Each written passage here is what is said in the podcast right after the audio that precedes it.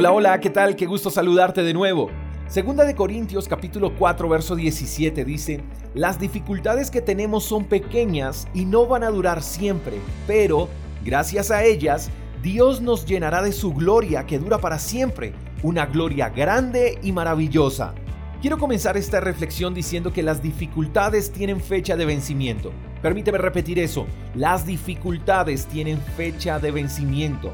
Esa prueba, esa lucha, ese desierto por el que estás atravesando no acabará contigo. Esa prueba, esa lucha, ese desierto te hará más fuerte y provocará que la gloria de Dios, que es eterna, sea derramada sobre ti y sobre los tuyos. Me encanta que el pasaje deje claro que las dificultades son pequeñas pero que la gloria que recibiremos de parte de Dios sea grande y maravillosa. La vida es como una universidad. Tenemos ratos agradables donde disfrutamos de nuestros entornos, disfrutamos de las clases, de los amigos, de los maestros, pero también tenemos momentos que no son tan chéveres, porque vemos temas que no son tan fáciles de digerir, porque quizás los niveles de exigencia se incrementan porque de pronto tuvimos un roce con uno de nuestros compañeros o discutimos por alguna razón con el maestro y los niveles de dificultad aumentan. La vida es esa universidad donde día a día nos preparamos con altibajos, con días chéveres, con días soleados, con días lluviosos. Es como una montaña rusa. Pero hay un momento en esa universidad que no podemos ignorar. ¿A qué voy con esto? En la universidad tú pudiste haber asistido a todas las clases como también pudiste haber faltado a algunas. Pero sin importar qué tan aplicado o desaplicado haya sido, tú tienes que presentar un examen. El examen que califica qué tan preparado estás para ser promovido a un nuevo semestre, a un nuevo nivel. Pero pasa algo curioso al momento de presentar ese examen es en ese momento donde pareciera que la mente del estudiante se bloqueara y olvidara muchas cosas de las aprendidas, generando así muchos interrogantes.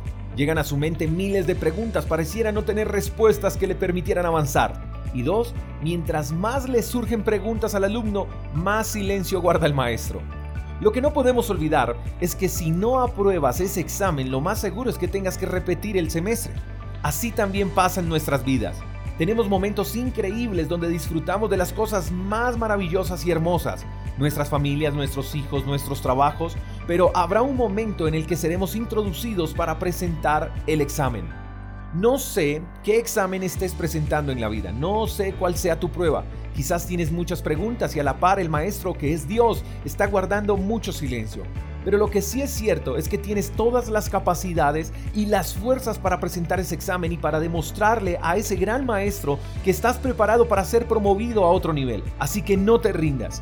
Pasa tu examen y recuerda que las dificultades tienen fecha de vencimiento. Prepárate para recibir esa gloria grande y maravillosa que Dios está reservando para ti.